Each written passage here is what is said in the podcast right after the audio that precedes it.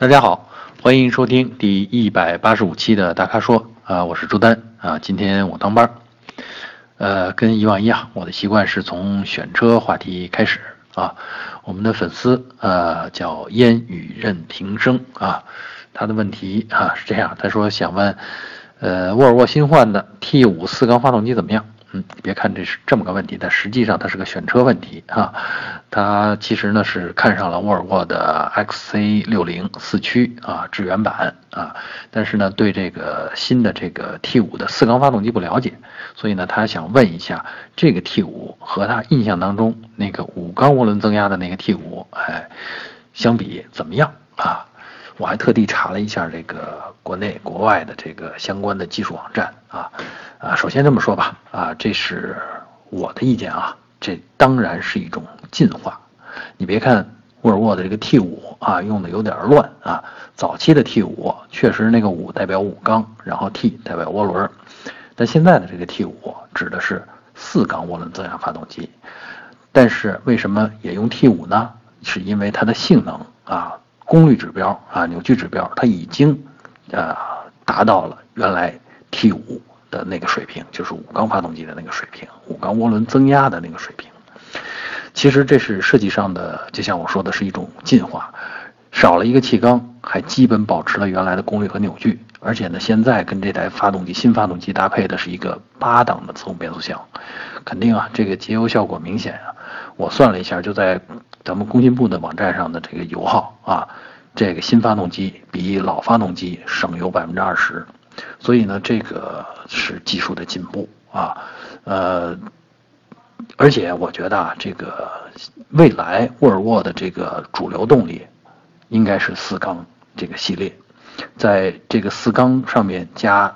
呃，现在我们看到的 T 五呢是加了涡轮增压啊，它还可以再在这个基础上再加上机械增压啊，没准儿就叫 T 六了啊，而且呢，这个 T 五呢再配上混合动力啊，就是这种。啊，现在不是刚刚新沃尔沃宣布推出的这个插电式混合动力嘛，对吧？再配上新的这种混合动力系统，等于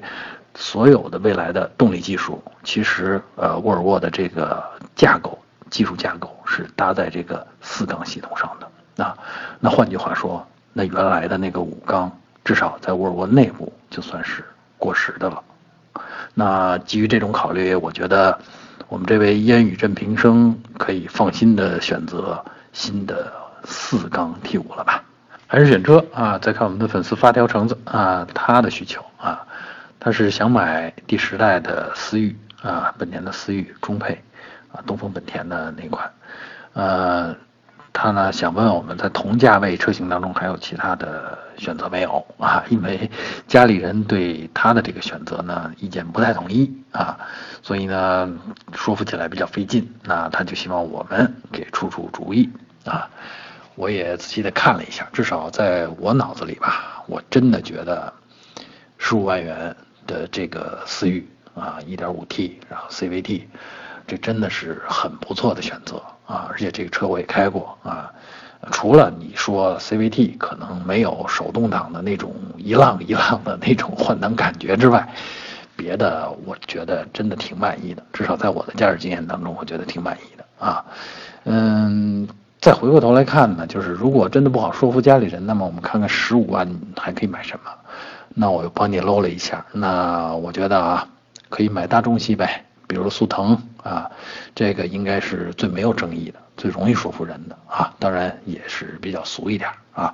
那我说的这个速腾呢，应该是我觉得啊，我推荐的应该是一点四 T 啊 DSG 的这个版本。实际上，这个思域的竞争对手啊，锁定的对标的车型也是，呃，像高尔夫啊、速腾啊这样 配一点四 T 的这种发动机的车型。啊，当然，如果觉得速腾价格不太合适，或者是，呃，造型不太满意，或者是有点俗啊，咱们不妨再考虑一下零度啊，上海大众的零度啊，那个造型可能更接近这个思域的这种风格啊，比较动感啊。当然，我为什么推荐这两款呢？因为在市场上，至少在北京市场上，哎，最近的这个促销的力度比较大啊，所以呢，他们的这个。DSG 1.4T 的这个车型，哎，都能进入到十五万元的这个范围之内啊。另外，比这个两个车更划算的，可能还有那就是斯柯达的明锐啊，明锐配这个 1.4T 高功率版的啊，也是配 DSG 变速箱，呃，这样的一个动力系统，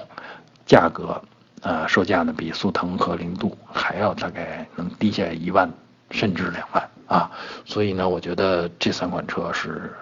挺不错的选择，也比较容易说服人啊。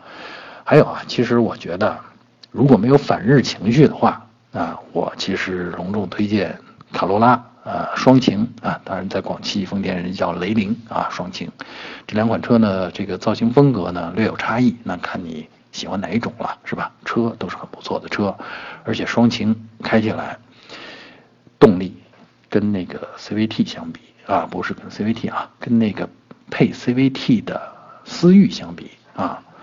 我觉得动力一点不差啊。别看人家是混合动力，因为人家有电机的助力，所以提速的感觉。真的不比，呃，思域差啊，这是我推荐的，而且也正好在这个价位上。再说人家还省油呢，对吧？呃，当然卡罗拉还有其他的选择，就是，嗯，1.2T 新推出来的，这也是一个很不错的发动机。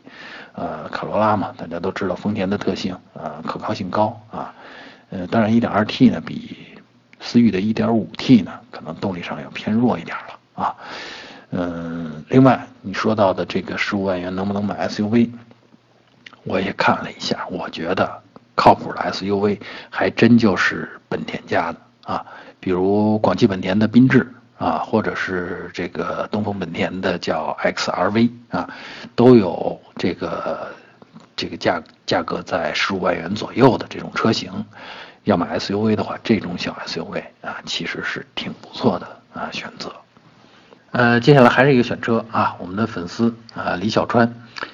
他问的是他想买个二手的丰田锐志啊，不知道现在时机是不是合适啊？他说呢预算十五万以内啊，平时代步和短途呃旅游用啊。你看，同样是这十五万，我们刚才那位粉丝发条橙子，哎，他要买的是新车啊，而且在那儿纠结这个紧凑级啊。思域啊之外还有没有其他的选择？而我们这位粉丝呢，这十五万我觉得花的就比较聪明，我也帮他搂了一下，十五万买二手丰田锐志的话，其实现在市场上可以找到挺不错的车型啊。我说的挺不错呢，就基本上是比如说是嗯一二款呐，或者是一三款啊，就是说车龄呢是在这个五年之内啊，然后这个嗯里程呢基本上是在这个。呃，六万公里、六七万公里上下啊，这种车哎，符合这个价位的还挺多啊。所以呢，你看啊，同样是花十五万，这你就上升了一个级别，而且这个级别是什么中级车了啊？这个而且像锐志这个又是中级车里很有特点的啊。我们这位粉丝还问我说，这个这个二手锐志的这个技术是不是落后了？我觉得怎么会落后呢？你想想。前悬挂是双叉臂啊，后悬挂是多连杆，还是纵置的 V 六发动机，后驱底盘啊，两米八五的轴距，多好的底子，对吧？而且呢，睿智这个车啊，其实设计在日本市场上来说呢，就是给那些比较有追求的啊，这个中青年男士啊打造的一款，可以说叫量身定做的一款车。啊，这个有追求指的是什么呢？他们喜欢性能，喜欢更高的这种质量感受啊，所以呢，锐志呢其实是专门为这个细分市场打造的。至于进到中国市场以后呢，其实中国的这个阶层怎么说呢？啊，眼里盯着可能是那些豪华的豪华品牌的入门车型吧。所以呢，我觉得睿智进到中国以后呢，一直呢。不温不火啊，跟咱们这个中国人这个眼光比较高有关系啊。但车真是好车，而且技术真的不落后啊。再说了，十五万元，你想买什么技什么样的技术啊？先进技术啊？除非像现在我刚才说的那个双擎，对吧？那是比较先进的技术。但除此之外，还能有还能买到什么样先进的技术呢？对吧？而十五万元，你可以买到像睿智这样的。可靠、舒适、实惠，你还不满足吗？对吧？至于我们这位粉丝李小川，这位粉丝担心的说：“哎，这个听说啊，睿智在日本已经停产了，所以这个后期维护是不是有问题？”呃，我不能给你打保票，但是我这么说啊，它在中国现在还没有停产啊，就算两年后它在中国也停产，到停产的那一天，国家有规定，它也必须保证有十年的啊配件供应。所以啊，你那个睿智真的想再用十二年吗？啊，所以呢，我觉得大可放心，大可放心的去买啊，好好享受一下这个后驱的中级车啊，安静、舒适的驾驶感觉。接下来到我们的这个用车话题这部分啊，呃，我们的粉丝啊，于振华啊，他在问，呃，他的话题呢是这个。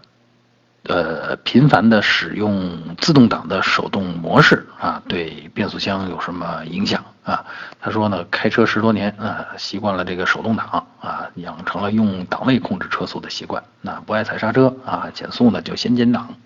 啊，其实这是一挺好的习惯啊。我其实以前开手动那手动挡车的时候也有这个习惯，呃，但是我得问一下啊，就这个，呃。喜欢手动挡是只喜欢它，或者说，嗯，只是用它来降档啊，在这个自动变速箱上用来降档，还是说你升档也是用手动模式啊？呃，首先呢，我觉得如果只是用降档来用手动模式的降档来控制车速的话，这其实是个挺好的习惯。像我刚才说的，呃，因为我觉得啊，这个自动变速箱的手动模式。最大的用途对于我们一般的这个车主来说，最大的用途，那就是下这个地下车库的时候啊，下长坡的时候，你把它换到手动模式啊，然后减个档啊，比如说用一档或者二档啊，这样呢控制车速呢比较稳妥啊，避免这个一脚一脚的踩刹车啊。嗯，首先我我要告诉你啊，就是这么做肯定不会伤变速箱啊，就是呃。切换到手动模式，然后用手的动作来控制，来给变速箱指令啊，这个动作不会对变速箱造成损失。第二呢，我是想说，如果车上或者说方向盘上有换挡拨片的话，啊，那就其实用换挡拨片来减档是比较合适的。否则的话，你频繁的切换手动和自动模式，其实挺麻烦的啊。呃，而且呢，你看啊。这个现在的变速箱也是越来越智能，比如说你开一个八档的自动变速箱，那某些情况下可能，呃，比如急加速，变速箱会自动判断说一次减两个档，你如果用手来操作它，你就不可能像它那么快，而且，呃，你一档一档的减下来，可能就错过了这个最好的呃加速时机啊。嗯，再比如呢，现在很多的新一代的自动变速箱啊，特别是德系的这些，那新增加了这个空档滑行这个功能，也就是说，行驶中高速行驶中，当你收油门的时候，哎，变速箱会自动的放到空档，然后当你再踩油门的时候，或者再踩刹车的时候，哎，它自动的挂到相应的档位去。而这个功能，你其实在手动模式下它是不起作用的，也就是说，有先进的功能你发挥不出来啊，节能的效果你也用不上了。对吧？所以呢，我的建议是啊，你这套习惯啊，针对老的不那么智能的自动变速箱啊，首先没有伤害，其次呢是呃对安全驾驶有一定的帮助。但是面对越来越新、越来越智能的变速箱，哎，我建议你还是练一练脚法啊，比如说你快速抬起油门的时候啊，其实这个变速箱已经会在减档了。啊，多练练脚法，多用脚来跟变速箱沟通，可能没准有另一番兴趣呢，对吧？然后咱们再说说机油吧。啊，是这样啊，我们的粉丝段世奇他在问，说机油少加了二百毫升会不会影有影响？我看了看他的问题也挺有意思啊。呃，因为手册上要求的是加五点九升的机油，那么他买的这个。呃，六瓶小包装的机油加起来呢是五点七升，那他就觉得，那如果我要是加够了五点九升，为这个二百毫升，我再去买一桶啊，将近一升的这种油，是不是有点浪费啊？这个，但是差这二百毫升会不会对车有什么影响啊？哎呀，我觉得我们这位粉丝也真够认真的啊。其实这个好解决啊，你就看机油标尺啊，对吧？只要是啊，你灭了车之后等十分钟，然后你把机油标尺拔出来，你看看那个油位，只要是它在最高和最低的刻度之间，那就是安全的。然后呢，用车过程当中，你要是担心机油消耗，这个油位低的话，用车过程当中，你每个月啊这样查看一次，你看看，只要油位没有低过那个最低刻度，那就是安全的啊。所以你过滤了啊，过过多的操心了这个油量的问题啊。呃，跟这问题相关啊，我们另一位粉丝，这个叫水水啊，他问的是，呃，保养之后剩余的机油还能用一次，用于下一次保养吗？哎，你看多有意思，你这儿不够，人家那边就有剩，对吧？这个我的回答是，当然能了，对吧？甭管你是剩下半瓶儿，还是剩下一桶，还是剩下半桶啊，这个只要间隔的，就是两次保养间隔别太长。我说的什么叫别太长呢？我觉得啊。呃，一年之内吧，这个都有效啊，都不会对这个质机油的质量产生本质的影响啊。特别是如果如果你用的是合成全合成油的话，那可能就更没影响了啊。那其实对于大多数人来说呢，这个比如你五千公里保养的话，这个中间的间隔大概是半年，所以就我觉得是毫无问题的啊。所以两位请放心啊，机油的问题别操心这么多。好吧，好，以上就是本期大咖说的全部问题。欢迎大家继续在微社区中向我们提问啊！如果您想了解更多的汽车资讯和导购信息，啊，还是请持续关注我们的微信公众号和车评网。我们下期节目再见。